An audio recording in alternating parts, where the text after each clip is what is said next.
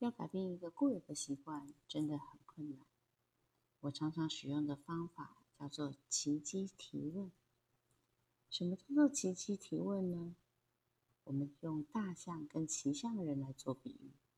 大象就像我们的情感，而骑象人就像我们的理智。当我们想要改变的时候，骑象人会指挥着大象去自己想要的方向，但是大多数的时候，我们的情感也会劝说着我们的理智，告诉我们改变是没有必要的，而且也不可能。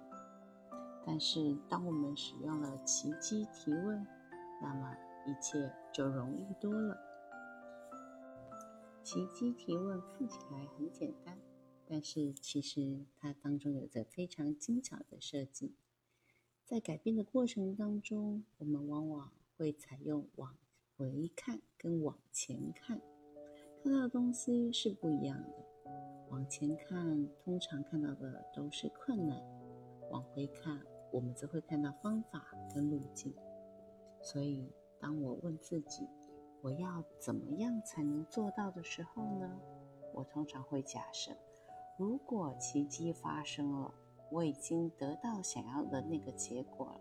我现在回头看看，我所迈出的第一步会是什么呢？下一次当你想要改变的时候，试试看，奇迹也许也就发生了。